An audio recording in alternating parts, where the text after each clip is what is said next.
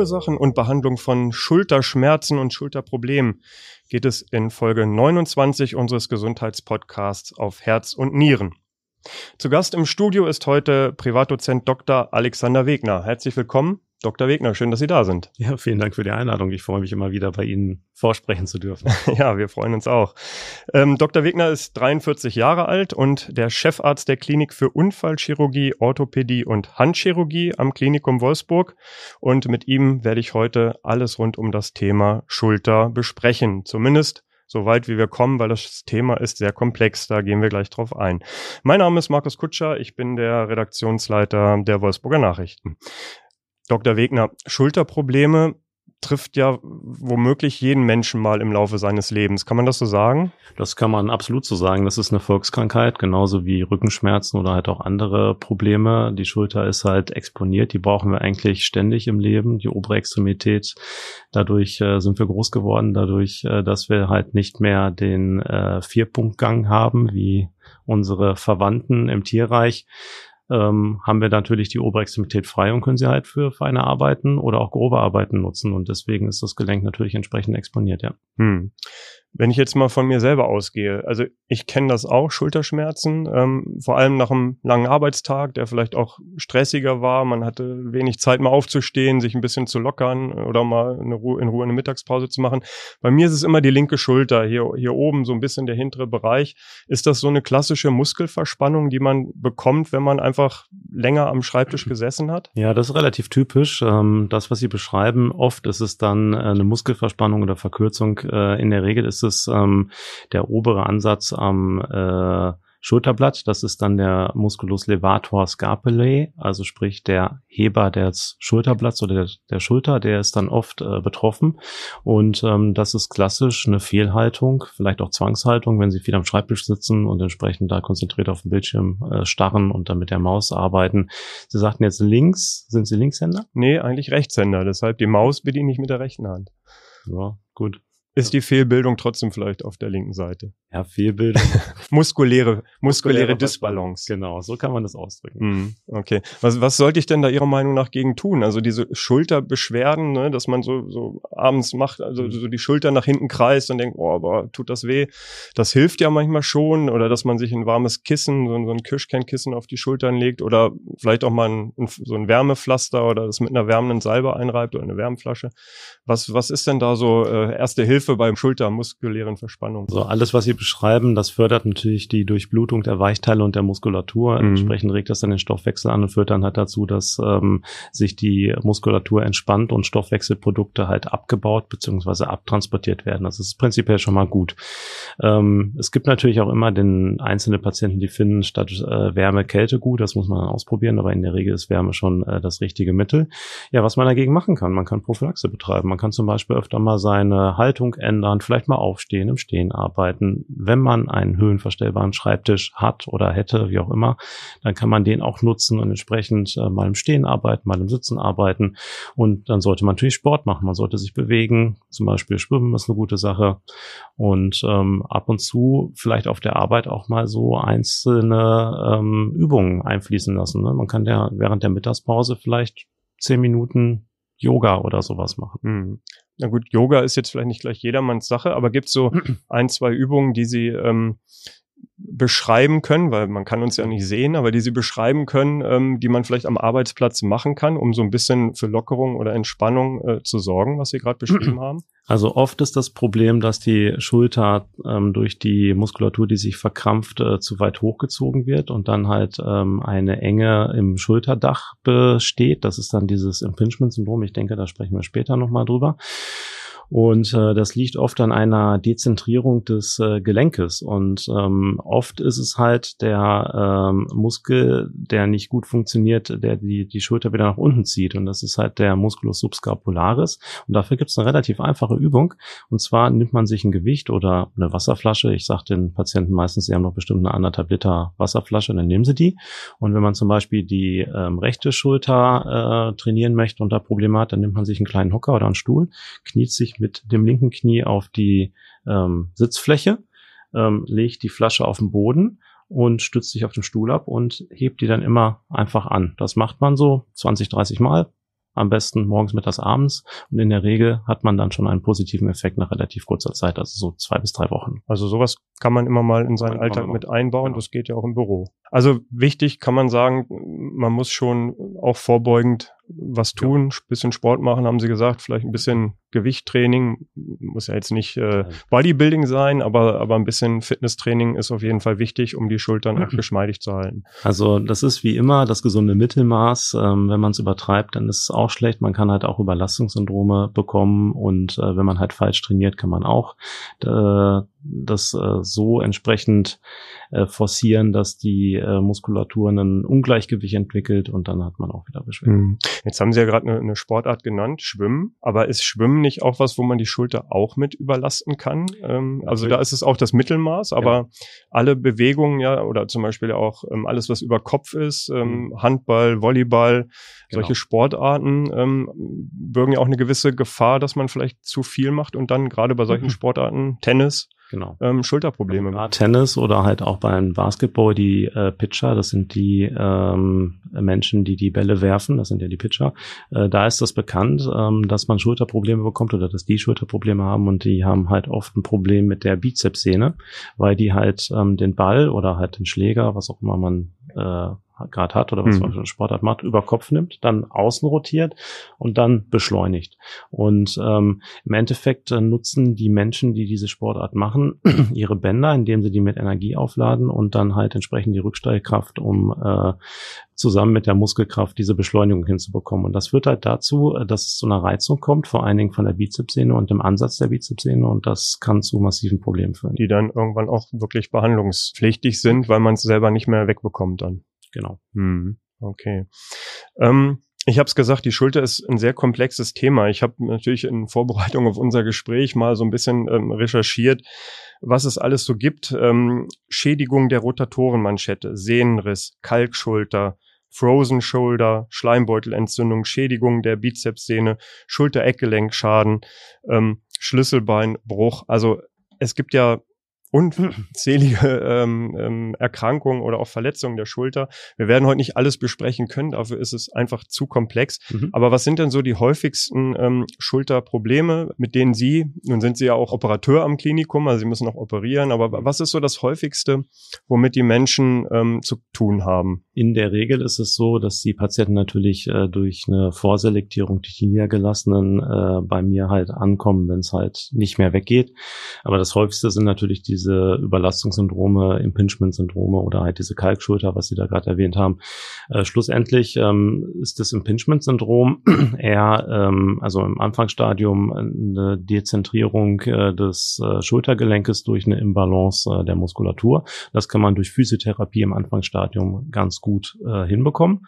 Man kann äh, unterstützend dann auch noch äh, Cortison spritzen. Aber wenn das halt alles nicht hilft, dann hilft da halt nur die Operation, indem man halt diese entzündete ähm, Burse, also dieser Schleimbeutel, der unter dem Schulterdach ist, den muss man dann halt entfernen und da ein Stück vom Knochen wegnehmen, weil oft äh, steht der Knochen ein bisschen vor und äh, führt dann halt bei der Bewegung zu einer Reizung und das macht dann die Probleme. Okay, das klingt aber schon nach einem etwas größeren Eingriff oder ist das eher eine Routinesache? Das ist eine Routinesache, das macht man ja arthroskopisch, also sprich in dieser typischen Schlüssellochchirurgie.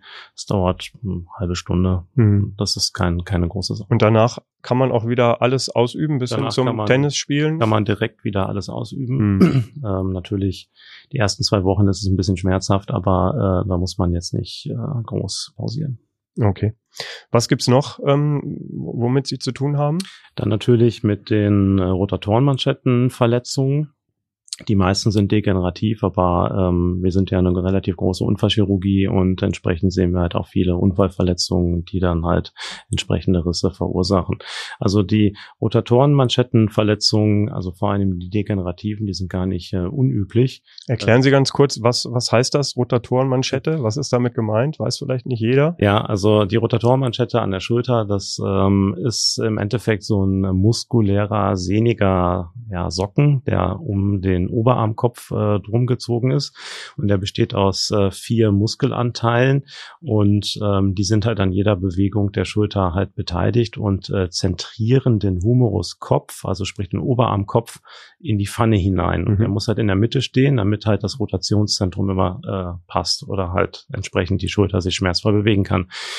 Und wenn man da jetzt eine Imbalance hat, weil da zum Beispiel ähm, ein äh, Muskel gerissen ist oder weil man einen Unfall gehabt hat oder ähm, weil man einen überlastet hat und der oder der eine äh, stärker ist als der andere, dann äh, führt das halt dazu, dass ähm, eben diese Zentrierung äh, des Gelenkes nicht mehr äh, da ist und dann äh, führt das zu Problemen und Schmerzen und entsprechend zu diesen ganzen äh, Syndromen, die wir eben erwähnt haben. Sie haben jetzt ja schon ein paar ähm, auch medizinische Einblicke in die in die Schulter mhm. gegeben. Mhm. Ähm, vielleicht doch noch mal ein kleiner anatomischer Exkurs. Ähm, wir haben ja mehrere Gelenke im Körper, Handgelenk, Hüftgelenk, ähm, Knie, aber die Schulter ist schon ein ganz besonderes Gelenk auch. Ne? Erklären ja. Sie mal warum. Also die äh, Schulter ist besonders. Erstmal ist es ein Kugelgelenk. Also gut kann man jetzt sagen, die Hüfte ist auch ein Kugelgelenk. Sie hat halt drei äh, Freiheitsgrade, die Schulter halt ebenso. Aber die Schulter ist das Gelenk mit dem größten Bewegungsumfang im menschlichen Körper. Ja, jetzt ist das äh, besonders, weil die Schulter ist halt muskulär geführt. Also die ähm, ist nicht knöchern geführt, sondern die wird durch die Muskeln stabilisiert. Und ähm, die Gewichtskraft beziehungsweise auch die anderen Kräfte werden halt durch diese besagte Rotatormanschette aufgefangen und äh, neutralisiert. Und das ist halt wichtig, weil sonst äh, funktioniert dieses Gelenk nicht. Um diesen großen Bewegungsumfang hinzubekommen, ähm, muss der Humeruskopf, also sprich der Oberarmkopf, sehr groß sein und die Pfanne ist recht klein. Also eigentlich ist der Kopf zu groß für die Pfanne. Das Verhältnis ist ungefähr 3 zu 1 und das passt halt nicht. Ne? Also wenn äh, da die Natur sich nicht so einen speziellen Trick überlegt hätte, dann würde die ganze Zeit der Oberarmkopf aus der Pfanne rausspringen und äh, es wird nicht funktionieren. Mhm. Und ähm, da hat sich äh, der liebe Gott was überlegt und zwar hat er so eine Knorpellippe, das sogenannte Labrum, um äh, die Gelenkpfanne drumherum gemacht, um halt ähm, diese fehlenden knöchernen äh, ja, Anbau zu ersetzen und dadurch äh, wird dann halt die Gelenkpfanne vergrößert und es kommt halt nicht zu dieser Luxation zusammen mit den Muskeln der Rotatorenmanschette. Gut, ähm, wie genau das alles funktioniert und zusammengesetzt wird, das müssen vor allem ja Sie wissen, wenn Sie im, im Operationssaal stehen ja. und ähm, die Schulter ähm, operieren. Ähm, Schulterschmerzen, habe ich gesagt, trifft vielleicht jeden mal. Ähm, ab wann, ab was für einem Alter kann das denn losgehen? Also prinzipiell kann das immer auftreten. Das hm. kann auch bei Kindern losgehen. Also es können dann Wachstumsschmerzen sein oder halt auch ein Überlastungsschmerz. Oder wenn halt Kinder Leistungssport machen, mhm. das ist auch nicht ungewöhnlich heutzutage, dann können die natürlich auch entsprechende Schulterschmerzen dadurch bekommen. Mhm. Ja. Und geschlechtliche Verteilung ist wahrscheinlich auch 50-50. Äh, also kann Männer ist, genau wie genau, Frauen treffen. Das ist relativ ausgeglichen. Sie haben ja gerade gesagt, Unfallchirurgie ähm, sehen Sie auch immer mal welche? Sind das vor allem Mountainbiker, Rennradfahrer, die ähm, zu spät gebremst haben oder zu schnell unterwegs waren? Oder was bekommen Sie da alles so also, zu Gesicht? Erstmal, prinzipiell bekommen wir alles vom Kleinkind äh, über den Jugendlichen, jungen Erwachsenen und äh, natürlich den alten Patienten. Ähm, bei den jüngeren Patienten sind es vor allen Dingen die Unfälle, also sprich Mountainbiker, Rennradfahrer, ähm, die äh, dann zu uns kommen. Ähm, die Alten sind natürlich oft von Natur aus schon wackelig und äh, die haben dann öfter halt die Oberarmköpfe gebrochen. Mhm. Ähm, bei den jüngeren, vor allen Dingen Mountainbike-Fahrern, da sind es dann oft äh, das Schlüsselbein, das Schlüsselbeinbruch. Mhm. Okay. Gut, ähm, nochmal einen Schritt zurück, bevor es, vielleicht zu einem Unfall kommt. Ähm, wir haben über Büroarbeit gesprochen, das betrifft viele Menschen. Ähm, was ich glaube ich auch immer mal wieder lese, ist, dass man ähm, zu Hause ein falsches Kopfkissen haben kann. Man kann falsch liegen ähm, was Probleme verursacht, ohne, also man merkt es dann erst, wenn mhm. die Schmerzen da sind. Ähm, vielleicht eine falsche Matratze sogar, auf der man liegt. Ähm, fragen Sie sowas auch bei Ihren Patienten ab? Also welche Rolle spielt sowas denn? Das spielt prinzipiell eine Rolle, da sprechen Sie einen wichtigen Punkt an. Abfragen tue ich das ehrlich gesagt nicht äh, regelmäßig, aber das äh, kann man natürlich einbeziehen, weil auch sowas natürlich durch eine Fehlhaltung die man dann halt über die Nacht einnimmt, äh, zu Problemen führen kann. Mhm. Also wir sehen natürlich dann nur den Effekt, den diese, sag ich mal, Fehlhaltung dann produziert. Und das können wir mit entsprechend Physiotherapie und so weiter angehen. Ähm, oder halt mit einer operativen Maßnahme. Aber das stimmt schon. Man kann natürlich ähm, Prophylaxe betreiben und sich ein entsprechendes Kopfkissen holen, was dann äh, für einen vom Härtegrad und auch von der Form entsprechend geeignet mhm. ist. Ja. Das ist ja auch individuell. Also jeder, individuell, genau. jeder äh, schläft ja vielleicht auch anders. Genau. Ne? Ähm, man auf dem Rücken schläft oder auf der Seite oder genau. so. Also wenn man zum Beispiel auf dem Rücken schläft, habe ich mich mal schlau gemacht, äh, dann braucht man eher oder kann man auch eine weichere Matratze tolerieren. Wenn man auf dem Bauch schläft, dann halt eher nicht, weil man dann im Hohlkreuz landet und dann entsprechend auch wieder Probleme kriegt. Okay. Ähm, ich habe es ja gesagt, bei mir die Schulter, die linke, ähm, kriege ich meistens immer wieder so ein bisschen hin äh, mit, mit Eigenmitteln. Gibt es denn so ein paar Indikatoren, wo Sie sagen, ähm, damit sollte man auf jeden Fall zum Arzt gehen. Also in erster Linie erstmal zum Hausarzt, bevor man ja äh, dann vielleicht mhm. zu Ihnen überwiesen wird, ähm, wenn dann auch äh, eine Operation oder eine tiefergehende Behandlung nötig ist. Aber was gibt's da so, wo Sie sagen, ähm, naja, hält länger als vier Wochen vielleicht an oder ist ein stechender Schmerz? Ähm, haben Sie so drei, vier, fünf Tipps, wo Sie sagen, also wenn das auftritt, dann bitte zum Arzt gehen? Also schlussendlich ist es so, ähm, Schmerzen an sich hat jeder mal von uns. Äh, das ist jetzt nichts Besonderes. Ähm, wenn es halt länger anhaltender, dauerhafter Schmerz ist, dann sollte man mal losgehen. Also ähm, ich selber, wenn ich irgendwas habe, warte auch erstmal ein, zwei Wochen ab und gucke dann, ob es äh, gut ist oder nicht gut mhm. ist.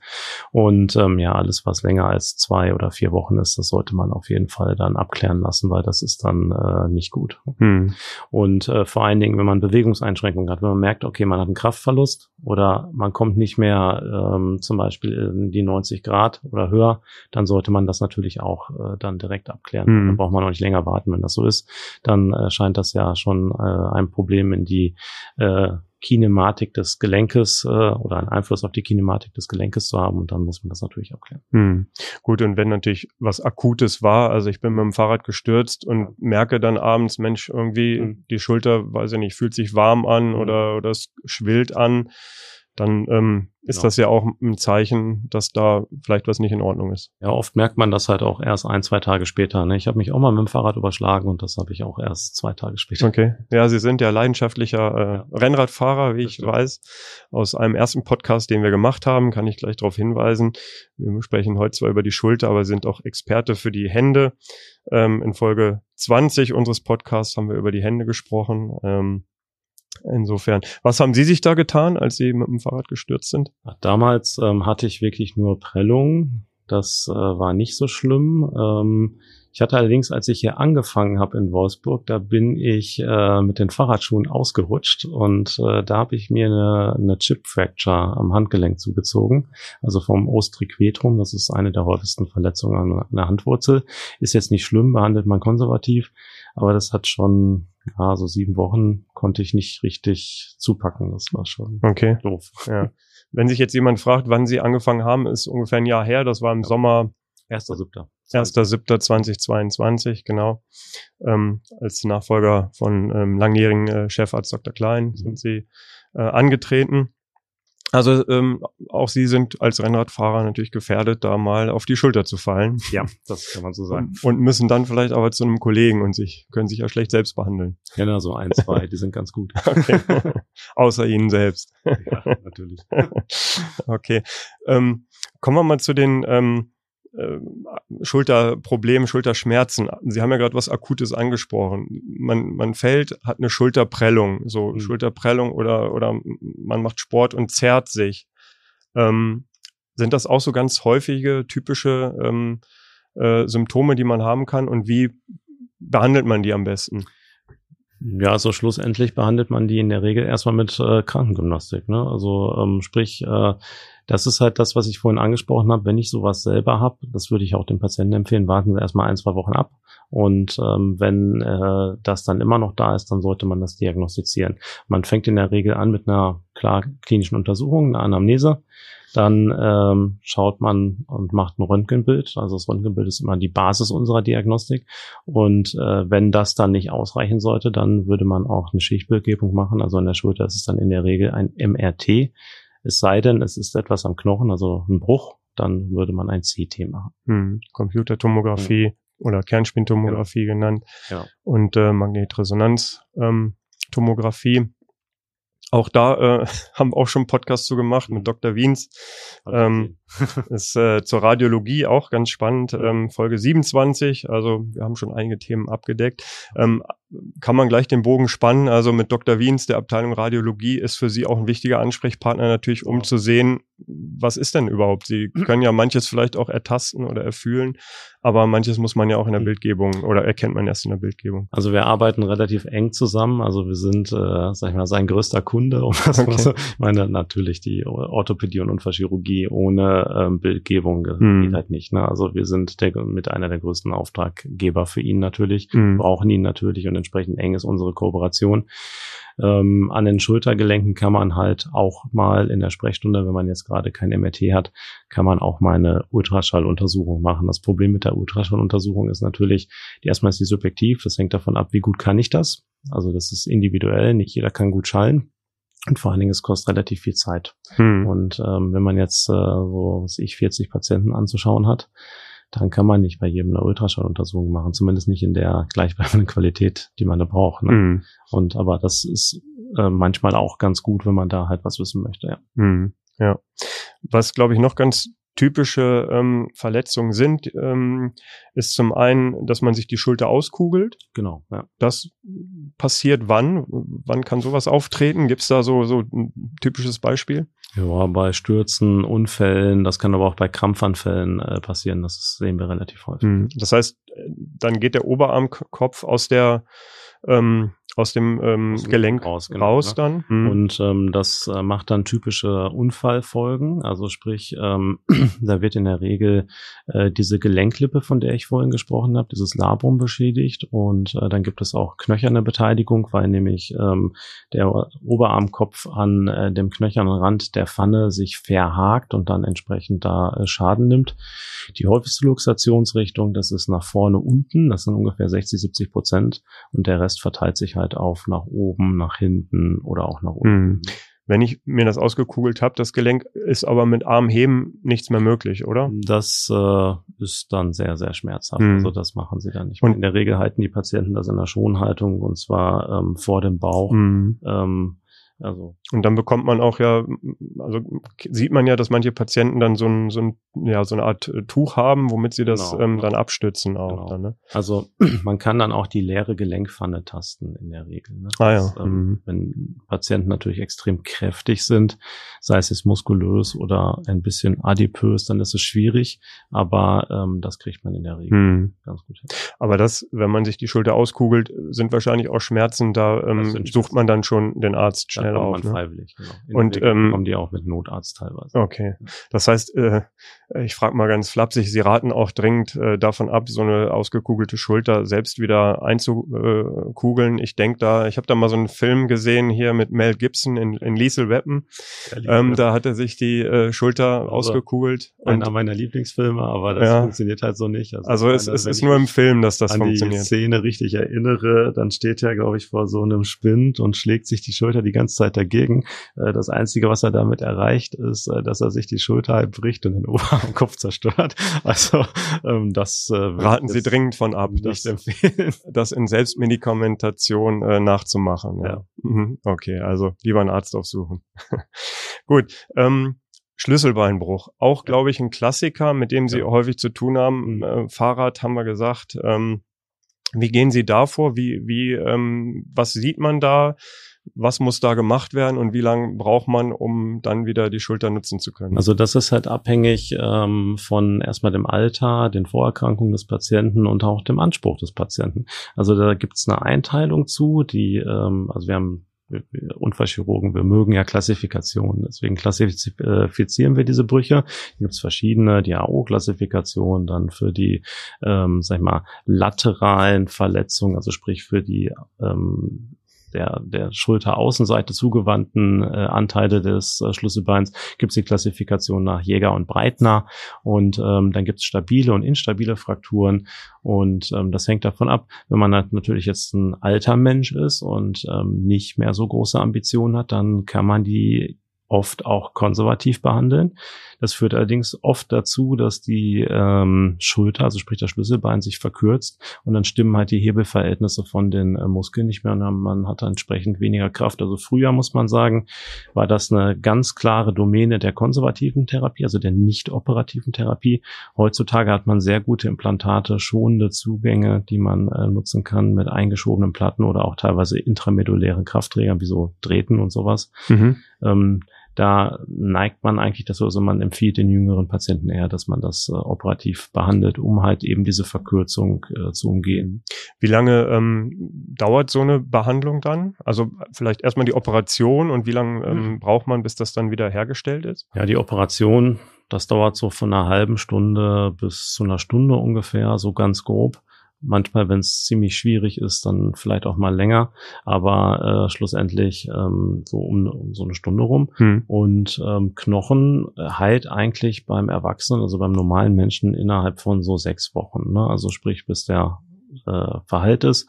Und dann, wenn man jetzt natürlich diese ähm, Nachbehandlung und die Metallentfernung mit dazu nimmt, dann dauert das schon so ein halbes Jahr, ein Jahr bis okay. man da komplett. Also man kann so nach einem Jahr, anderthalb Jahren, also gerade bei diesem Schlüsselbein, da empfiehlt man eigentlich eher anderthalb, zwei Jahre die Osteosynthese-Vorrichtung zu belassen, weil äh, da eine recht hohe Rate von Refrakturen einfach auftritt. Ne? Und äh, um das äh, halt auszuschließen, äh, empfiehlt man eigentlich schon, das anderthalb, zwei Jahre zu belassen. Also das heißt, da wird dann eine Platte eingesetzt ähm, zum Beispiel und mhm. die nimmt man dann nach anderthalb, zwei Jahren erst aber, wieder raus. Genau, aber nur wenn es stört. Ne? Viele wollen die dann ah, raus ja. haben, wenn, okay. wenn mhm. sie halt einen Rucksack tragen, die trägt ein bisschen auf, dann stört das. Dann merkt man das. Mhm. Ja, nicht alle. Ich habe auch Patienten, die sagen, nö, stört mich nicht. Und dann kann es drin bleiben. Dann. Drin bleiben ja, ja, Schlüsselbeinbruch ähm, kann aber doch auch sehr schnell passieren. Ne? Es ist ja ein ja. relativ kleiner Knochen. Also wenn man da drauf fällt unglücklich, kann das auch schon mal schnell angeknackst sein. Ja, das ist richtig. Kommen wir mal von den ähm, akuten Verletzungen ähm, hin zu den Erkrankungen. Ähm, was ist da das häufigste, was Sie sehen? Arthrose ist sicherlich auch immer ein Thema, gerade bei älteren mhm, Menschen, dass genau. das in der Schulter ein Thema ist. Rheuma könnte ich mir äh, vorstellen, ja. vielleicht auch in gewisser Weise. Was sind noch so ähm, Dinge, mit denen Sie zu tun haben? Ja oft halt diese Überlastungssyndrome, da hatten wir ja schon drüber gesprochen. Und ähm, die Rotatorenmanschettenverletzungen, äh, also vor allen Dingen die degenerativen, sieht man sehr häufig. Ähm, dazu muss man halt wissen, dass äh, es äh, Querschnittstudien dazu gibt. Da ist aus Japan eine veröffentlicht worden. Ähm, ich meine, dieser Mensch, der die veröffentlicht hat, der heißt Tsukayama. Ich bin, ich weiß nicht, ob ich den jetzt richtig ausspreche. Auf jeden Fall äh, hat er das untersucht und dabei hat er herausgefunden, dass äh, Menschen, die 70 oder 75 Jahre und älter sind, ähm, ungefähr zu 70 Prozent äh, Rotatorenmanschettenrupturen haben, aber die merken das im Alltag gar nicht. Ne? Und ähm, das heißt, nicht jede Ruptur, die da ist, muss auch behandelt werden. Aber das ist halt äh, wie so ein Loch im Socken. Ne? Also wenn man das dann, sag ich mal, weiter benutzt, den Socken, dann wird das Loch immer größer und irgendwann wird es halt zum Problem. Also es gibt halt kompensierte und nicht kompensierte ähm, Verletzungen. Und das führt uns natürlich zum Problem, wenn sich so ein älterer Mensch natürlich den Oberarmkopf bricht äh, dann muss man ja schon davon ausgehen, dass die äh, Muskulatur drumherum halt auch schon einen Schaden hat. Und dann wird's halt schwierig. Okay. Ein Freund von mir hat mir mitgegeben, ich soll sie unbedingt äh, auf die Frozen Shoulder ansprechen, weil er dieses äh, Phänomen hat. Übersetzt kann man es, glaube ich, so als Schultersteife äh, genau, etwa äh, bezeichnen. Genau. Ähm, gefrorene Schulter, mhm. wenn man es direkt übersetzt. Ähm, das ist ja so ein bisschen so ein Phänomen. Ähm, wo kann, man weiß nicht so richtig, wo kommt das her? Wie, wie, wieso tritt das auf? Erklären Sie mal, was das für, ein, für eine besondere ähm, Erkrankung also das ist. ist äh, eine Kapsulitis, also sprich eine Entzündung von dem Weichgeweben um die Schulter herum. Und das äh, führt halt dazu, dass es anschwillt, die Muskeln sich verkürzen, nicht mehr gut bewegt werden können und äh, das führt dann in Summe zu dieser Einsteifung der Schulter. Und das Problem ist halt, da das ja eine Entzündung ist, äh, sollte man da auch nicht rein operieren, außer im äußersten Notfall, weil ähm, wenn ich irgendwo rein operiere und irgendwo reinschneide, dann setze ich auch wieder eine Verletzung, die zu einer Entzündung äh, führt, die dann irgendwann zur Heilung führt. Aber auf eine bestehende Entzündung ist das dann halt schwierig. Und ähm, die Frozen Shoulder, die behandelt man in der Regel zunächst äh, konservativ. Und zwar mit Krankengymnastik, Schmerzmitteln und auch im Cortison-Stoßschema. Da hat der Kollege Habermeier sich verdient gemacht und viel zu geforscht und ein entsprechendes Schema veröffentlicht. Das geht dann über fünfeinhalb oder sechs Wochen, wo man Cortison nimmt und gleichzeitig ähm, Schmerzmittel und Physiotherapie macht. Und damit kriegt man vieles hin. Wenn das dann nicht helfen sollte und man immer noch eine Einsteifung hat, dann muss man natürlich operieren. Hm. Okay. In wie vielen Prozent der Fälle ist das so? Also konservativ? Also die, die meisten kriegt man konservativ hin, da hm. kann ich Ihnen jetzt nicht eine okay. genaue Prozentzahl Aber der größte also Teil. 70, 80 Prozent kriegt man damit. Kriegt man sehr gut hin. Hm. Okay. Aber es ist, ähm, die Ursache ist immer so ein bisschen rätselhaft. Jemand sagt sogar, es kann sogar auch, auch durch psychische ähm, ja. Probleme ja, sozusagen gesagt, ausgelöst halt, werden. Ne? eine Autoimmunreaktion, hm. Kapsulitis, ne? Und das Immunsystem ist natürlich anfällig für hm. Psyche, für Unfälle, für alles Mögliche. Hm. Und ähm, mehr geklärt ist es nicht, wo es herkommt. Okay. Ähm, Stichwort Arthrose nochmal. Mhm. Ähm, was äh, raten Sie da? Also wir alle werden älter, ähm, die, die äh, Knochen verkalken, die Arthrose tritt irgendwann bei dem einen mehr oder äh, weniger äh, stark auf. Ähm, was raten Sie da ähm, Patienten, die, die damit zu tun haben? Es ist spannend, dass Sie das fragen. Ich hatte ja gestern den Vortrag zur Hüftendoprothetik und da geht es ja natürlich ja auch um äh, die Arthrose. Und ähm, das äh, muss man immer mit dem Patienten zusammen entscheiden. Also wir, wir können ja nur beraten. Ne? Also mhm. entscheiden tut das immer der Patient selber. Und äh, schlussendlich ist es so, äh, die Arthrose führt halt dazu, dass man halt Schmerzen bekommt. Und ähm, das äh, ist immer so eine wellenförmige Bewegung. Mal hat man mehr Schmerzen, kommt nicht gut zurecht und mal hat man weniger Schmerzen und kommt ganz gut zurecht. Und äh, irgendwann werden die Phasen, wo man halt wenig Schmerzen hat, halt immer kleiner und die, wo man viele Schmerzen hat, halt immer größer. Und mhm. dann äh, sagt irgendwann der Patient, okay, es reicht jetzt, meine Lebensqualität leidet, ich kann nicht mehr, ich möchte, dass jetzt was passiert. Und dann ist der Zeitpunkt gekommen, wo man sich dann darüber unterhalten. Und dann kommen Sie ins Spiel und machen dann was bei dem Patienten? Ja, eine Arthrose ist ja prinzipiell nicht heilbar. Wir haben ja halt nichts, wo wir die Ursachen für die Arthrose sagen wir, beheben können auf äh, molekularer Ebene. Also sprich, Medikamente gibt's nicht. Der Knorpel ist weg, der ist abgebaut. Knorpelverpflanzung funktioniert bedingt, also nicht wirklich immer. Und wenn die Arthrose halt aktiviert ist und fortgeschritten ist, dann funktioniert das halt nicht. Und ähm, dann äh, hilft eigentlich nur ähm, das künstliche Gelenk. Ne? Und ähm, es gibt halt verschiedene Arten von Arthrose. Es gibt ja halt Arthrose mit intakter Rotatorenmanschette. Dann kann ich natürlich eine ähm, sagen wir, Prothese einsetzen, die die Anatomie nachbildet, aber die ist darauf angewiesen, dass die Muskulatur halt funktioniert. Mhm. Ähm, wenn ich jetzt einen älteren Patienten habe, wo das halt nicht mehr so ist, also sprich, wo ich eine Dezentrierung des äh, Humoroskopfes habe, dann geht das halt nicht so gut. Ne? Dann, dann muss ich da eine andere Prothese einsetzen, und zwar eine, die die Rotatorenmanschette zur Zentrierung nicht brauchen. Das ist dann die sogenannte inverse Prothese. Und zwar ist das der äh, dass der Ball und die Pfanne, also sprich äh, Oberarmkopf und Pfanne getauscht werden. Ne? Mhm, okay. Klingt interessant. ähm, wie oft kommt das denn vor, ähm, dass Sie wirklich ein neues Schultergelenk einsetzen? Also ist das wirklich so? Die, das machen wir häufig. Also ist, äh, aber ist das Ultima Ratio, was man am Ende dann? Ja, es kommt immer so auf an. Macht? Ne? Also ähm, manchmal kann man halt, ähm, also wenn man ein schweres Trauma hatte, dann, dann kann man das, äh, wenn das so zerstört ist, nicht mehr rekonstruieren. Okay. Und dann äh, muss man halt eine Prothese einsetzen. Mhm. Und ähm, wir wissen halt, gerade bei den älteren Patienten, so ab äh, 70, 75 plus, ähm, macht die Schulterprothese zuverlässig gute Ergebnisse und die Osteosynthese eben nicht, weil die später dann halt äh, Probleme herbeiführt. Und da wir das halt wissen von unseren wissenschaftlichen Untersuchungen, äh, setzen wir natürlich dann dort primär eine Prothese ein, weil das einfach für den Patienten besser ist. Hm. Und mit so einer äh, Schultergelenksprothese ist auch wieder normaler Alltag äh, altersgemessen äh, äh, möglich. Also bis hin zu, ich kann vielleicht wieder Tennis spielen oder ähm, ein bisschen meinen Arm, meinen Arm auch mehr belasten. Ja, also das ist äh, wie mit jedem Bauteil. Ne? Wenn ich das entsprechend belaste, dann äh, hat das natürlich einen höheren Verschleiß.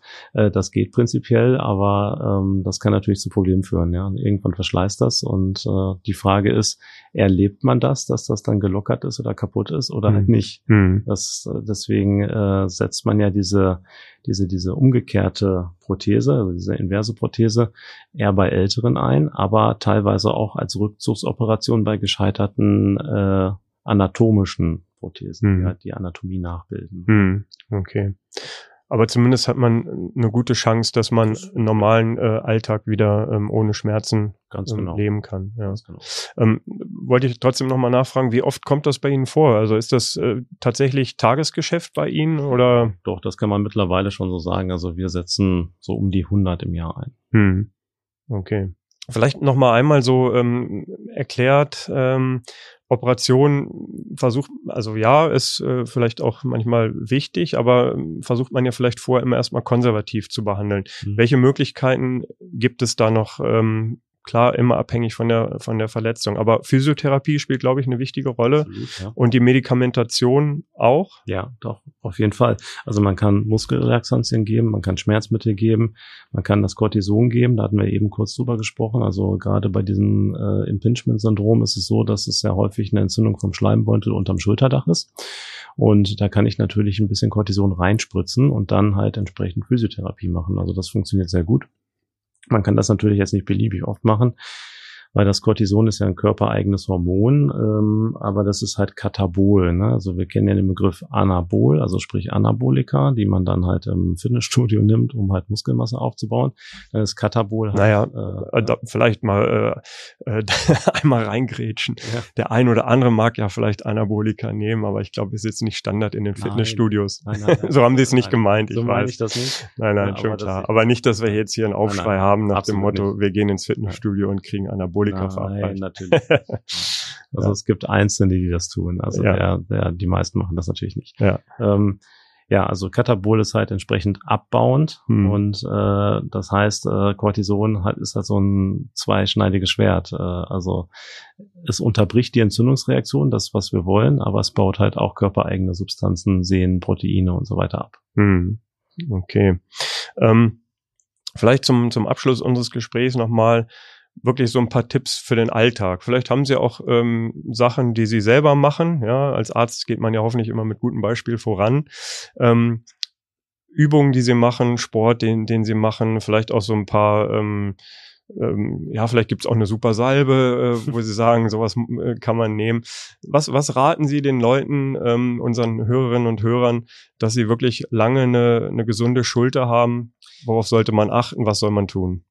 Ja, also ich hatte ja vorhin angesprochen ein bisschen, ähm, dass man äh, nicht nur einseitig die Schulter belasten sollte, dass man die Tätigkeit äh, wechseln sollte, dass man halt entsprechend in Bewegung bleiben sollte, also sprich Sport machen. Das kann Schwimmen sein, das kann ins Fitnessstudio gehen, das äh, kann halt diese Übung sein, die ich vorhin erwähnt habe. Hm. Aber das sollte man halt schon machen, ne? weil äh, es gibt ja diesen alten Spruch, wer rastet, der rostet. Und wenn man sich damit länger besch äh, beschäftigt, dann merkt man, dass da doch viel Wahres dran steht. Hm. Ne? Und je älter man wird, ähm, kenne ich auch aus eigener Erfahrung, Ja. ähm, steckt man das auch nicht mehr so gut weg und man müsste eigentlich, man müsste eigentlich jeden Tag ein bisschen äh, was Genau. tun und ähm, das Gelenk geschmeidig halten. Ne? Also die Empfehlungen gehen dahin, dass man äh, so dreimal die Woche eine Stunde Sport machen sollte. Hm. Aber, also beziehungsweise Bewegung, ne? Also Mhm. sprich spazieren gehen zählt zum Beispiel auch dazu, ne? Aber Hm. wenn es jetzt nur um die Schulter geht, dann äh, ja, dann, dann reicht das halt nicht. Aber da reicht's ja vielleicht auch schon, wenn man auch, wenn man nochmal aufs Büro zurückkommt, im, Mhm. im Sitzen mal eine kurze Pause macht und einfach mal die Genau. Schultern nach vorne und nach hinten kreist, Mhm. die Arme mal ein bisschen kreist, Mhm. äh, nach vorne, nach hinten. Sowas würden Sie auch schon sagen, ist immer besser als, als nichts auch, Genau, oder? ganz genau. Hm. Okay. Gut, dann hoffe ich, dass wir das alle äh, beherzigen. Ich nehme es auch mit ähm, und meine Schmerzen in der linken Schulter nach einem langen Arbeitstag äh, sind dann vielleicht auch Vergangenheit. Ich äh, werde versuchen, auf Sie zu hören und das zu beherzigen. Können auch gerne bei mir vorbeikommen, dann schau ich es mir an. ja. ja, ich hoffe, so, so schlimm ist es dann noch nicht. Vielleicht in ein paar Jahren, äh, ein bisschen habe ich Zeit, hoffentlich noch, bis es soweit ist. Okay, Dr. Wegner, vielen Dank, dass Sie da waren. Hat äh, wieder mal Spaß gemacht. Und ähm, nach Hand und Schulter ähm, bin ich gespannt. Ich glaube, wir sehen uns noch mal wieder. Als Unfallchirurg haben Sie auch ein breites Spektrum. Ähm, ich glaube, wir äh, haben noch da das ein oder andere Thema, worüber wir noch mal sprechen können. Absolut. Vielen Dank und vielen Dank auch Ihnen fürs Zuhören und tschüss, bis zum nächsten Mal. Mehr Podcasts unserer Redaktion finden Sie unter wolfsburger-nachrichten.de slash podcast.